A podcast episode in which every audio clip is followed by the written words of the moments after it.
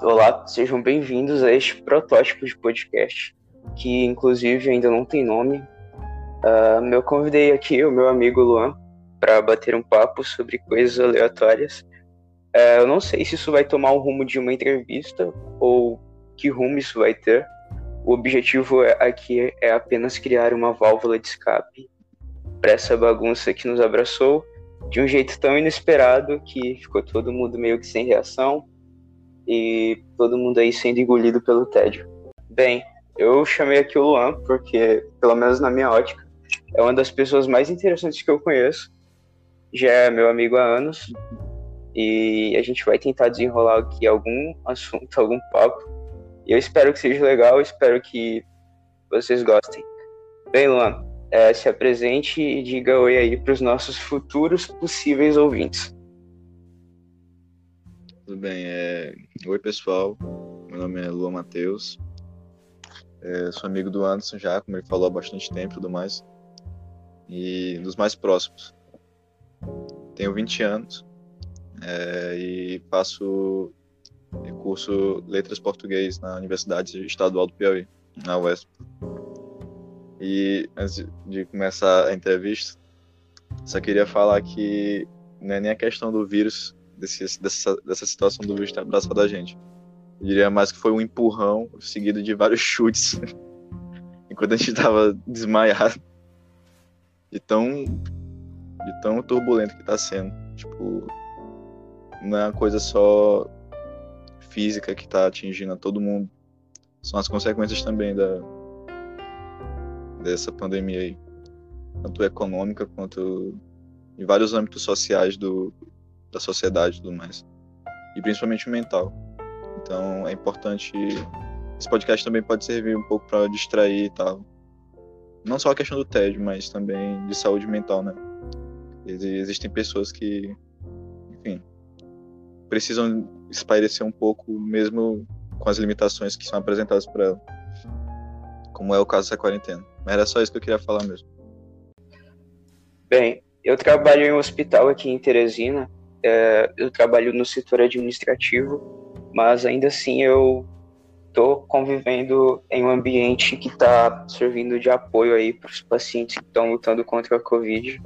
E eu tenho visto de perto a reação das pessoas, tanto dos profissionais quanto, enfim, de todos os envolvidos. E eu realmente tenho visto que isso tem, tem tido um, um impacto muito forte sobre as pessoas. As pessoas estão ansiosas, estão com medo, estão assustadas. E realmente é algo assim, se você for parar para pensar, bem assustador. É. Queria que você falasse um pouco sobre o seu curso, sobre sua percepção do seu, é, a percepção que você tem sobre o curso, é, o que você pretende fazer com o seu diploma e quando você tiver, se você tiver, que ramo você pretende uhum. seguir aí na, na questão da, da qual vertigem aí da, da letras português você pretende tomar? Bom, o curso de letras português, ele, pelo, é, pelo menos na UESP, né? Sim. Ele foi um dos primeiros a. Um, um dos cursos base. Pelo fato de ser um dos cursos base, é meio que é onde, de onde saem mais é, formados. Tal. Até porque quem dá aula é, precisa de, ou pelo menos diploma de, de letras português ou então de pedagogia. Eu sei. E é uma área bastante.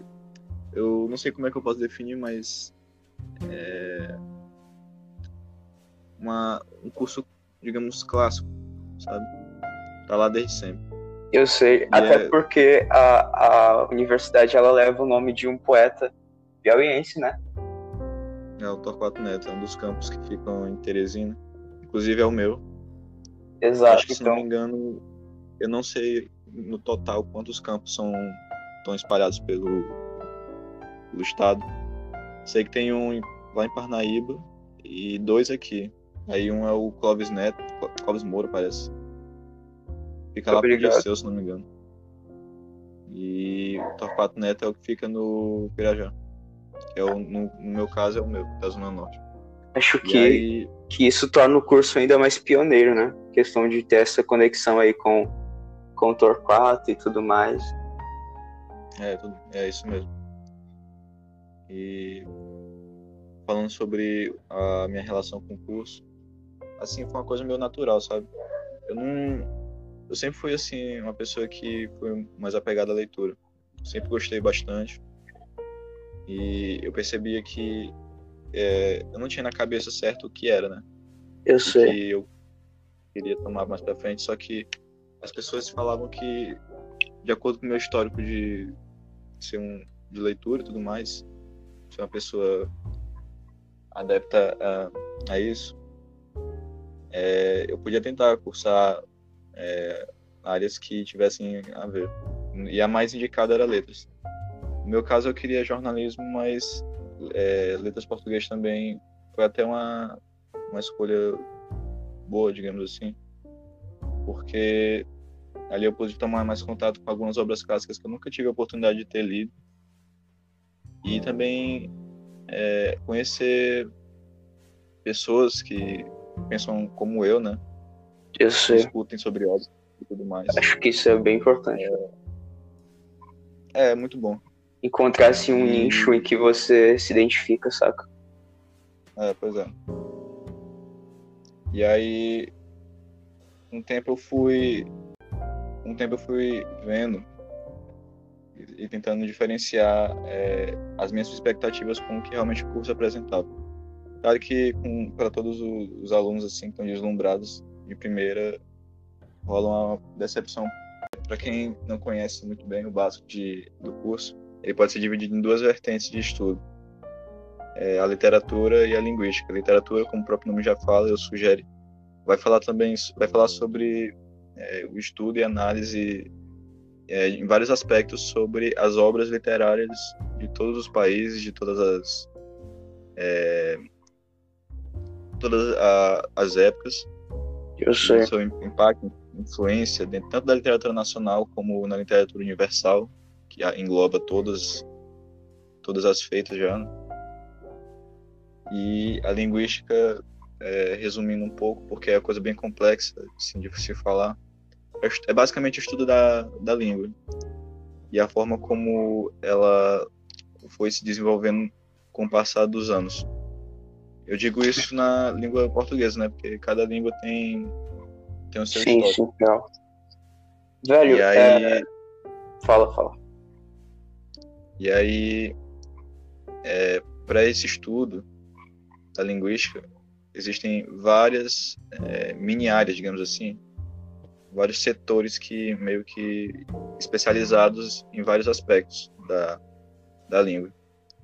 Não sei lembrar de cabeça aqui, mas, por exemplo, é, tem uma matéria, uma disciplina que eu tive que estudava, é, meio que é, colocava é, aspectos através de uma lente antropo, antropológica, é, a, a, formação da língua desde o latim e seguindo é, até o, o português é, nativo que nós temos hoje em dia, sabe?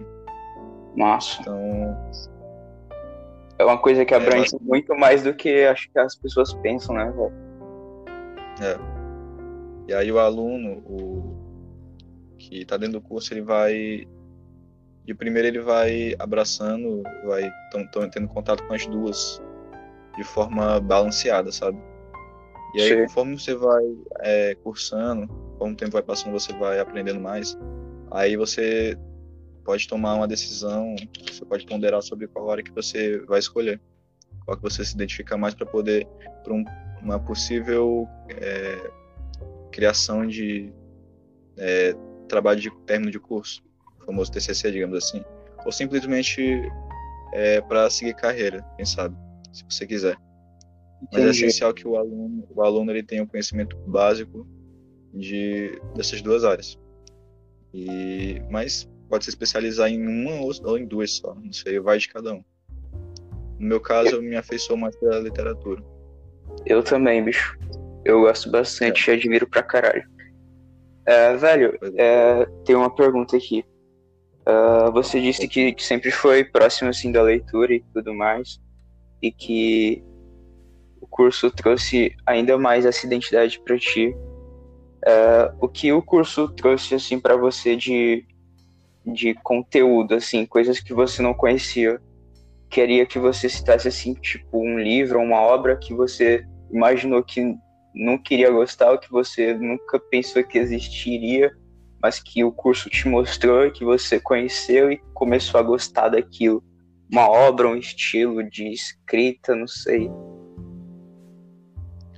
Hum, o que eu posso falar, assim, é porque assim, de obras eu sempre fui é, meio que. Como é que eu posso falar? Clássico. Não, digamos, na, na questão de, da pessoa aceitar. É, eu nunca, nunca fui muito preconceituoso com obras clássicas, sabe? Eu, claro que eu tinha minhas preferências e tudo mais. Eu tinha, uma, eu tinha alguma opinião a, sobre algumas que eu não, eu não me afeiçoava mais do que outras, mas eu nunca cheguei a, ah, meu Deus, eu não gosto desse livro aqui. Porque eu sei que cada autor tem sua proposta seu estilo de escrita.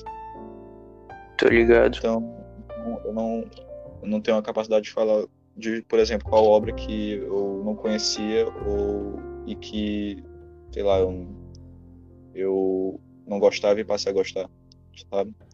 Porque todas que eu li até agora foram boas.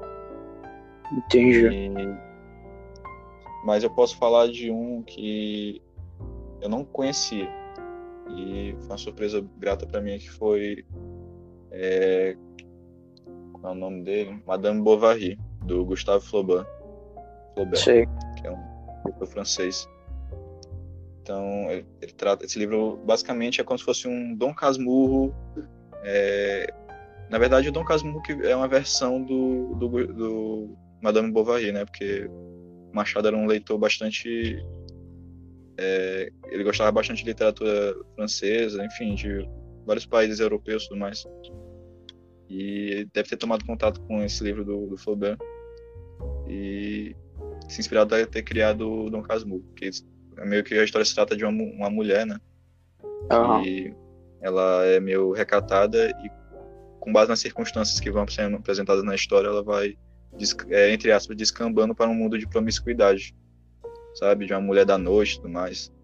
Entendo. Então, pode ter servido de influência para a criação de alguns personagens da, da obra do Dom Casmurro, como a Capitu, ou, ou, simplesmente na, na criação da própria obra. Entendi.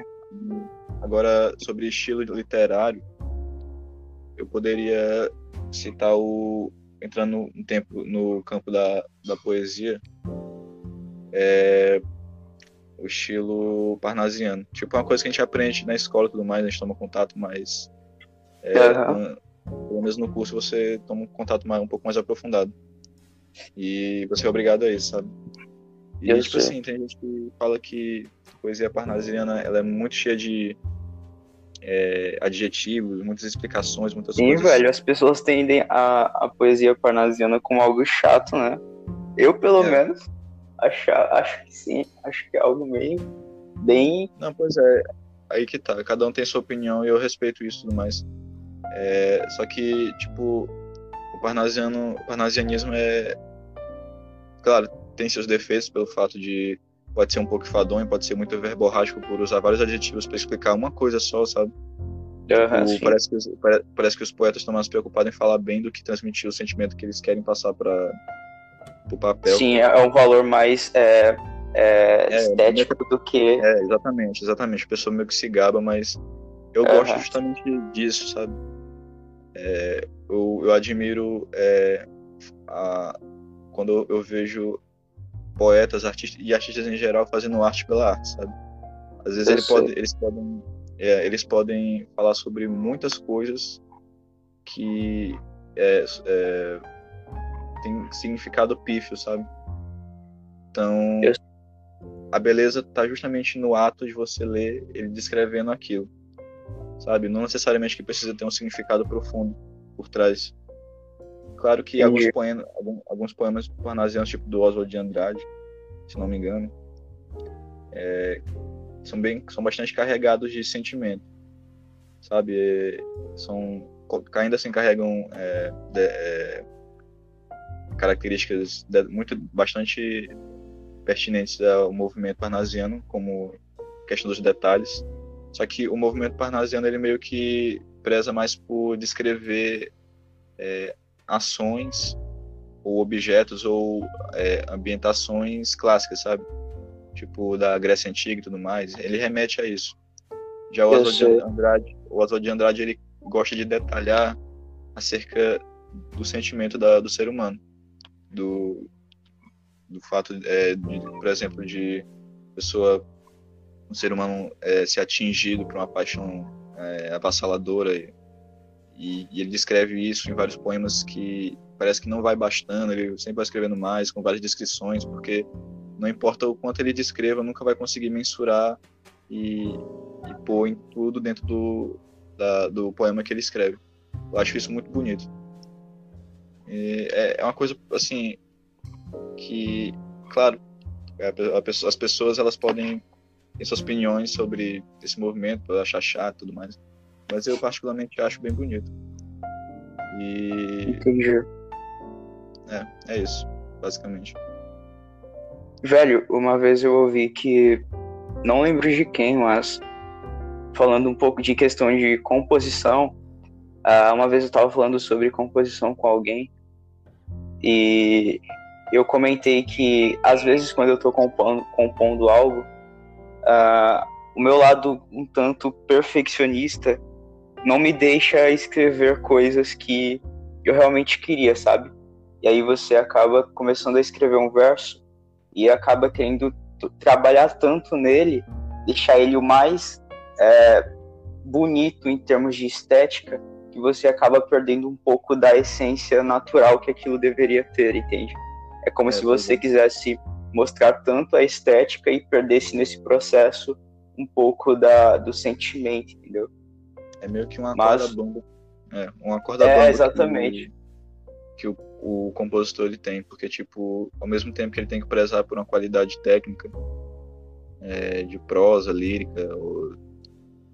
ele também tem que entender que esse produto dele, produto não, é essa obra aí que, sei lá, possivelmente para se tornar um produto, alguém vai chegar a ler, ouvir ou ver vai tomar contato. Sim. Então, ele tem que pensar justamente na, é, nas pessoas que vão receber aquilo. Sim, e... bicho, e. Fala. Pode, Não, falar. Pode falar.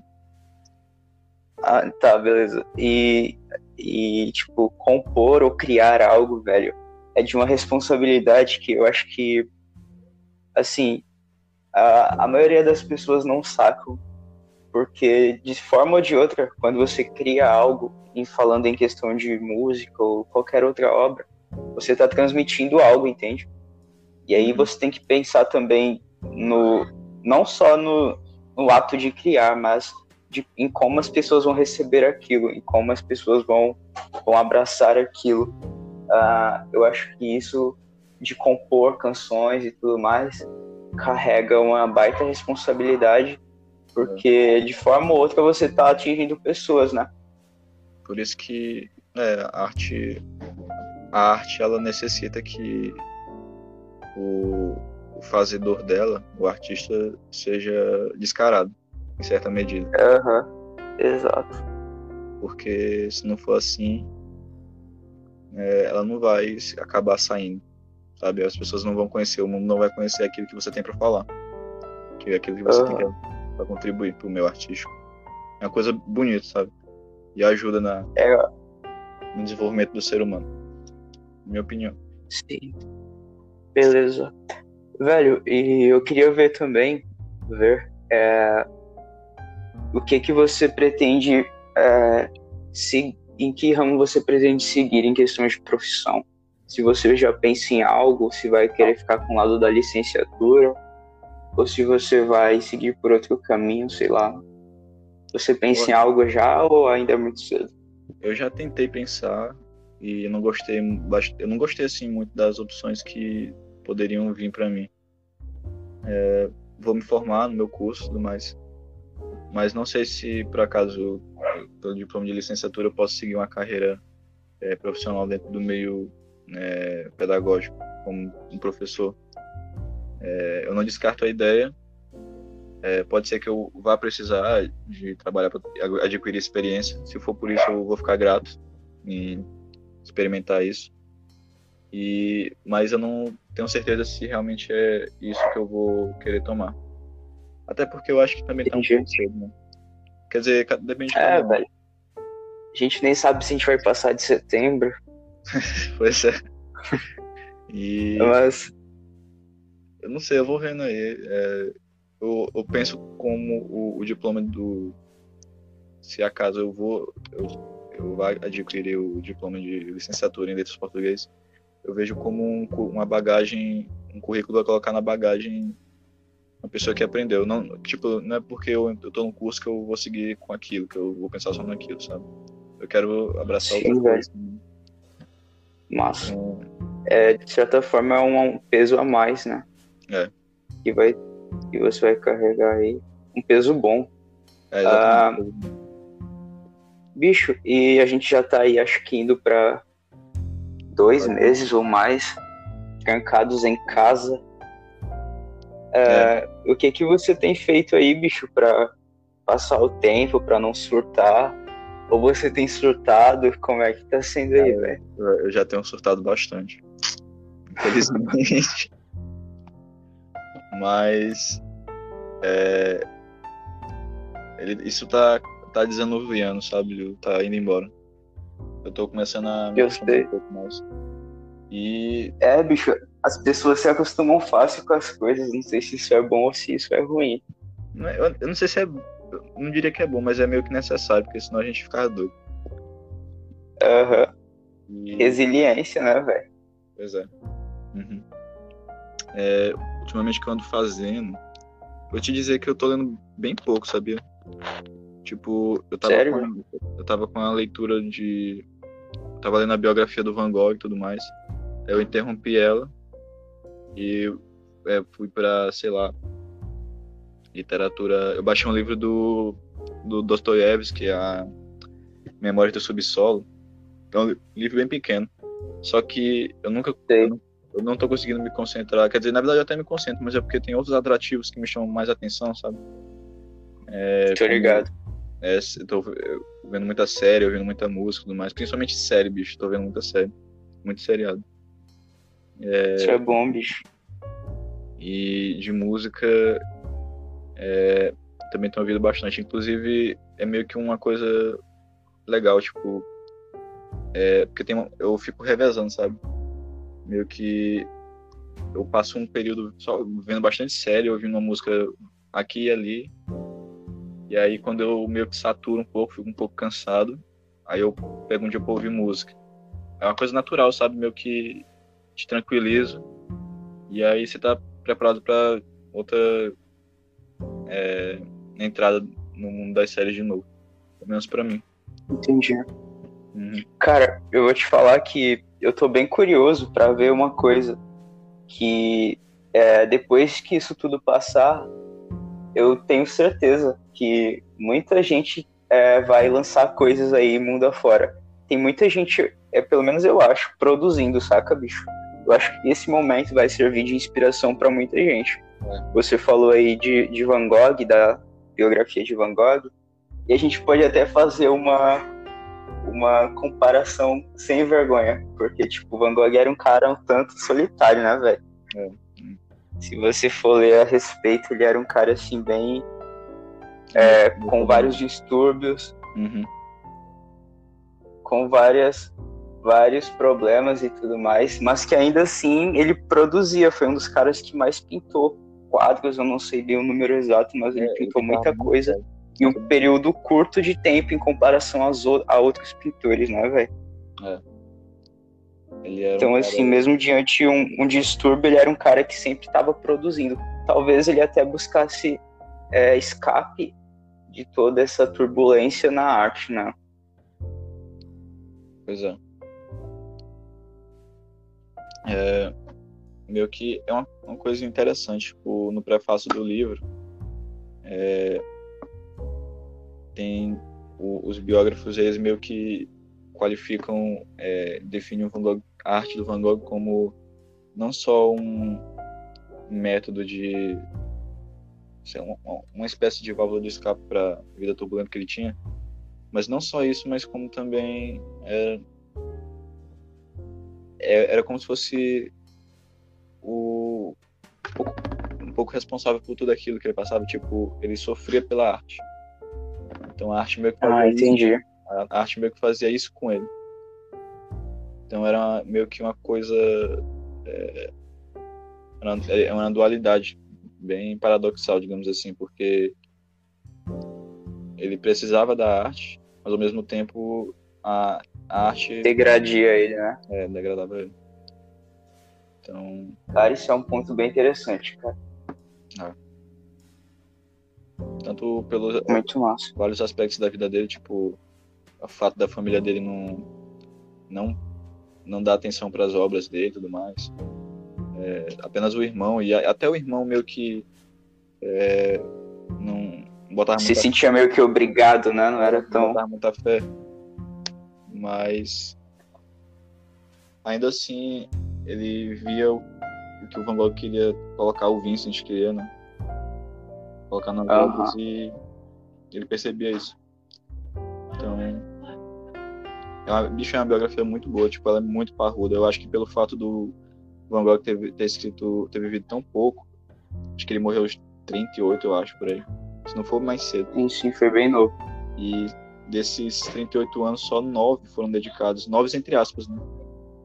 Nove foram dedicados uhum. à carreira é, artística dele na pintura. Ele começou desenhando, tanto é que ele não era adepto da, das cores, entendeu? Ele não gostava. Ele, adepto, ele desenhava, fazia arte com carvão e, e, lápis, digamos assim, grafite. E aí o irmão dele... Não tinha cor, né, Mara? Não tinha cores. E o irmão, por influência do irmão, o Theo, ele, é, pela insistência do irmão dele, ele passou a utilizar as cores. Só que as cores do jeito dele, sabe? O irmão falou que a tendência na época é, da arte era que os, os, pintores usassem bastante cores, sabe? Chamar atenção e tudo mais. É, Eu sei. E o Van Gogh relutava contra isso. O Vincent não. Ele é meio desacostumado, então. Mas quando ele deu uma chance, ele meio que. Eu não sei se ele realmente teve um baque ou se ele foi aos poucos se acostumando com a arte, é, com a pintura. Então, e, e aí ele meio que adequou é, os requisitos da, da, da arte na época para os é, critérios dele, sabe? Ele pintava, utilizava cores, sim, ele fazia. Só que ele fazia de uma coisa muito selvagem, tipo, eram cores muito carregadas, eram pinceladas que davam para ver a marca é, do pincel é, impresso no, na tela, sabe? Um Eu sei. Os pontilhados eram muito fortes.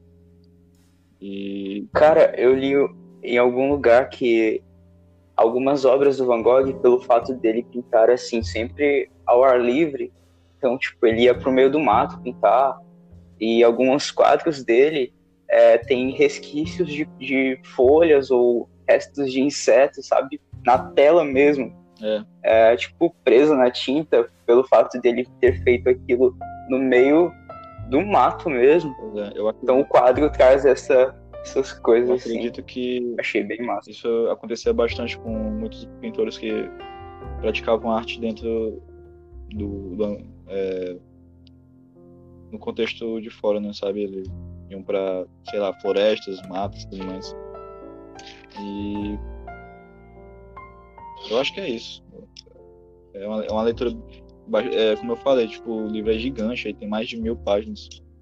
Só que eu acho que ele é justamente grande pelo fato do, do Van Gogh ter vivido tão pouco, mas tão intensamente que tinha muita coisa para falar, muitos detalhes a acrescentar. E eles aproveitaram é, essa curta vida para poder relatar coisas que ele poder, eles poderiam falar de muita coisa. Então, Tô ligado. É uma leitura, bicho, é bem bastante enriquecedora. Pra tu ter uma ideia, a vida do Van Gogh só começa mesmo, eles começam a relatar, eu acho que no capítulo 3, se não me engano. no, o primeiro e o, e o segundo servem mais para contar sobre a história da Holanda antes e dos pais, como é que os pais do Vincent, trajetória da família até, a, até o encontro dos pais e o casamento deles e o nascimento dos filhos. O, Vincent era mais, mais velho, né? E aí que começa. Uhum. Velho, eu tava pesquisando um dia desses e eu descobri, não sei se você sabe disso, mas tem, não sei se é um quadro ou é mais de um quadro em exposição, uh, quadros do Van Gogh em exposição em um museu em São Paulo, cara, no Museu de Massa. acho que eu fiquei sabendo. Eu acho que eu fiquei. Uh, bicho, eu fiquei muito empolgado, velho. De poder ver essas coisas de perto, acho que seria muito massa. É. Eu... Uma coisa é tu vê pela tela do celular ou do computador, por livro, sabe? Só que a sim. experiência de você ver pessoalmente é totalmente diferente, porque aí justamente que entra o fato que tu falou, dos objetos é, que ficam impregnados na tela, às vezes você nota isso só... É, velho, com certeza. É outra percepção, velho. É algo totalmente diferente. É. é. inclusive, meu professor de literatura da UESP, ele falava que quando ele via aquela, aquele quadro do, do Picasso, o meu nome é aquele quadro que é como se fosse uma, uma guerra. Não sei se você tá ligado. Tô ligado, bicho. Não vou lembrar o nome, mas sei qual é. Pois é. Ele falou que quando ele viu ela no. Não sei, eu não, não sei se foi no Museu do Louvre, sei lá. Ele viu a grandiosidade do que era aquela obra, sabe? Sim, bicho, é gigante. Ela tomava. Parada parece que tem mais de 3 metros, sei lá, velho. Sei lá. É uns 5 de comprimento, de, de largura. Aham, uhum, é bem, bem. Então, é meio que pra representar a grandiosidade da, do desastre que foi a Segunda Guerra Mundial ou seja, tem que estar presente no para admirar o quadro para entender na totalidade. É como se hoje em dia você a pessoa as pessoas falassem que é, filme é para você ser visto no cinema, sabe? Porque é lá que tem a tela grande, o som. Uhum. Só que isso cai um pouco por terra porque hoje em dia a gente pode ter isso dentro de casa, sabe? Mas é. retira a visita a um museu. Eu particularmente visitei, sei lá, poucos, mas dá para imaginar a diferença. Cara, isso é uma coisa que eu pretendo fazer bastante ainda nessa vida. Visitar museus e conhecer as, as obras de mais, mais de perto. Né, né? Apesar de que aqui em Teresina tem um museu, né, se não me engano. Tem um museu histórico do Piauí. Eu... Sim, bicho, apesar de eu nunca ter ido lá. E, e ele tá meio. Mas eu tenho essa vontade. É um, um museu que tá sofrendo de sucateamento, tipo, não, não dá, não dá devida atenção não tem atrativos. E aí o povo começa a se desinteressar. Eu sei, velho. Eu acho que tem gente que nem sabe. Velho, e é foda isso, né, bicho? É. Mas que merda, dá uma raiva. Mas enfim. Nem sempre uh... a arte viveu como. É, foi tratado como era pra ser. Isso é desde sempre. É verdade. não sei também, bicho, porque parece que as coisas ganham valor com um certo tempo.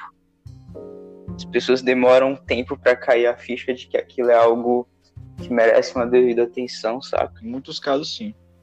Não sei. É muito sei. difícil um artista ou um, ou um lugar histórico receber. Lugar histórico não.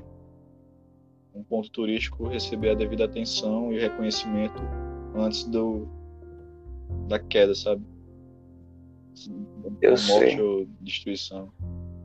Isso é horrível, né, cara? Porra. É horrível. Como se fosse uma, algo necessário, mas que. Meu Deus. É por isso que tem aquela máxima de você apoiar os artistas da sua, da sua cidade e tudo mais. Porque. Sim, bicho, realmente. Não é nem pela questão de, ah, quem sabe eles virem futuros, sei lá, músicos é, bastante credenciados, sei lá mas simplesmente por prezar pelo trabalho que eles fazem, sabe? É porque toda, toda forma Sim. de expressão de arte, alguém estava por trás disso, alguém dedicou o tempo da vida dele para fazer aquilo para apresentar para a pessoa. E aí ela tem que ter o mínimo de decência para e educação para fazer um mesmo, para apreciar a obra. Ela pode gostar, pode não gostar. Verdade, bicho. Pode não gostar. E falando de Teresina de novo, bicho. Uh, não só em Teresina, mas no Brasil todo, uh, tem um cenário atual de música que eu particularmente acho muito lindo e eu faço de tudo para apoiar, que é uma cena nova de música que está surgindo, cara. As pessoas é, tendem a olhar para o cenário musical brasileiro e dizer que está morto, uh, mas só enxergam aquilo que foi produzido ali nos anos 80, 90 e taxam a, o, o, auge da música brasileira como aquele. Eu entende? acho que. E, velho, eu discordo totalmente. É, eu também. Eu discordo e falo que às vezes Tem uma... hoje nem foi aquilo, sabe? Então. É, sim. É, as pessoas têm mania de olhar para as coisas que já foram e engrandecer é. aquilo, entende, cara? Eu acho isso muito ruim. Aqui em Teresina mesmo, cara, a gente tem várias bandas é, fazendo projetos lindos, cara. Tanto em questão de música, tem vários artistas também pintando, produzindo, escrevendo. E pouca gente tem conhecimento disso, saca? O tanto de, de artista massa que tem aqui. Pois é, o meu pensamento. E as pessoas. Meu pensamento atual. Não olham para isso. Meu pensamento atual é o seguinte, tipo. É, você pode não, não gostar, você pode dar uma chance, sei lá, e, sei lá, não apreciar, mas ao menos tentar ajudar, sabe? Porque. Aham. Uhum. É porque às vezes realmente não é bom, né, velho? É às vezes não é bom, mas é meio que você dá uma mão para os caras. Sabe? Uhum, pra melhorar, né, velho? Porque, tipo, com isso, você vai estar tá voluntariamente ou involuntariamente é, enriquecendo a cena para que outros artistas surjam, entendeu? E quem sabe você não gosta uhum. de algum, sabe? E sempre vai ter um que tu gosta, sabe? Não tem essa. Tipo, Teresina é uma cidade meio pequena, mas é, vai ter um artista que agrade o teu gosto, que tem as mesmas ideias que tu, quer dizer, ou pelo menos pelo, as quais tu se identifica. Então, é importante você fazer isso. E sempre estar tá atenção pra... É. Não só artistas locais, sabe? Mas como, por exemplo, artistas locais de música, assim, digamos. Mas também a galera, a galera que escreve. É, produz é, filme, ou então, é, como é o que, o que a gente está fazendo agora, o podcast. Existem podcasts é, teresinenses, piauienses, sabe? Sim, e aí... Acho que também, velho, uh, como as pessoas tendem a engrandecer coisas antigas, se você for parar para pensar e colocar Teresina em paralelo com outras cidades do Brasil, Teresina é muito nova, né, é. bicho? 13 é uma menina, então Entendi. talvez não tenha algo assim para as pessoas olharem para trás e, e engrandecer aquilo. Talvez nós agora estejamos compondo esse cenário para que mais tarde seja algo uh, que valha, mereça admiração. Tipo, muita coisa aconteceu, mas muita coisa pode acontecer ainda. E aí depende da gente. Realmente, sim, exato. Velho, e deixa eu ver aqui o que mais. Uh, queria ver que você dissesse também qual sua percepção aí uh, em questão do que vai acontecer uh, depois dessa pandemia, como é que as coisas vão ficar, como é que você vai tentar se comportar quanto a isso. É... Você acha que a gente ainda tem jeito? Você acha que esse ano volta? Eu acho que esse ano está praticamente acabado, sabe? É, o que vai restar pra gente é é, são as mazelas do as consequências do vírus que já estão acontecendo e as mazelas que vão ficar. E quando, quando se iniciar, espero que se inicie o processo de reconstrução, de normalização, é, isso vai levar o que? Eu acredito que leve o fim do ano ou o começo do ano que vem. Então, eu não boto muita fé de que esse ano vai ser produtivo muito produtivo, não, sabe? A gente vai estar mais preocupado com o vírus realmente, que é o que era para ser, realmente. E eu acho que. O, em, em acabar com eu isso acho que a sociedade logo, né? mundial, o mundo em geral, ele vai mudar completamente, pô. É, tipo assim, a gente tá vivendo. É, eu tenho medo disso, velho. Cara, eu. De certa forma assusta, pô, porque, sei lá, é algo um negócio que desconhecido. aconteceu há há uns 100 anos atrás, saca? É, por exemplo, na gripe espanhola, onde foi a última pandemia, eu acho, não sei. Era um mundo totalmente diferente, tá ligado, bicho? Não sei como ah, a gente, no momento atual, vai se comportar de a acredito isso. a gente, que a sociedade está enfim. muito mais racional né, na questão da prevenção contra os vírus. Então, por mais que exista muita gente Uhum. negligente, é, ainda tem. Eu, eu acredito que a grande maioria é, tem sim prudência, sabe? Então, eu, eu sou otimista em relação a isso. É, só que eu acredito que o mundo, como pelo fato dele mudar completamente, ele vai mudar completamente. é, a gente vai ter vai ter que mudar, é, vamos ser obrigados a mudar. E a gente está sendo agora, né, pelo fato do, do vírus, se a gente não se cuidar é, e cuidar dos outros, a gente vai acabar sucumbindo. Então, a gente é meio que obrigado a mudar. Então, nossas condutas é, com certeza vão, vão ser é, revistas, reanalisadas depois disso aí. É, a economia vai ficar só o, sabe, só o pó, entendeu? Principalmente aqui no Brasil. Realmente. E É, velho. taxa de desemprego também vai ficar altíssima, como já tá já tá sendo, né? E, Aham. cara, eu acho que se a gente sair dessa vai ser A gente vai sair, cara. Não, a gente vai, tô falando. É... Meio que. Vai ser uma coisa tão forte. Só que a gente nem. é, a gente- Eu acredito que a humanidade vai fazer de tudo pra, pra se prevenir, entendeu? Pelo menos nos primeiros anos. Vai que começa a Aham. descambar tudo de novo aí. É, vai ser Alguém- estranho, bicho. Vai ser mata um- estranho. Por isso que eu digo, tá todo mundo com o pé atrás e vai continuar todo mundo com o pé outro atrás. bicho aí pega o vírus. Um pior, sei lá. É, bicho, mas enfim, eu espero que esse período esteja servindo pra alguma coisa. Cada um na sua realidade, que cada um consiga ir, é, sei lá, abstrair o melhor possível e criar, produzir ou, ou ficar só, sei lá, talvez não. Tem uma coisa também que às vezes a gente se cobra muito, né, velho? É. De ter que fazer isso, fazer aquilo. Nesse período aí, o importante é, é não- ficar doido. É se manter equilibrado, velho. Exatamente. fazer, sei lá, continuar as atividades que tu fazia, que não necessitem de que tu saia de casa, né, por exemplo, estudar, ou sei lá, fazer alguma outra atividade. Faça, cara, se tu acha que tá bem. Ou então, uma, uma atividade. Mas se não der também, cara, pelo amor de Deus, não vai se, se sacrificar, relaxa. Tá todo mundo meio mal, no meu caso, eu tô só, o importante é se só largado, manter entendeu? Então, também, bicho. tô vendo minhas séries, ouvindo minhas músicas. Então.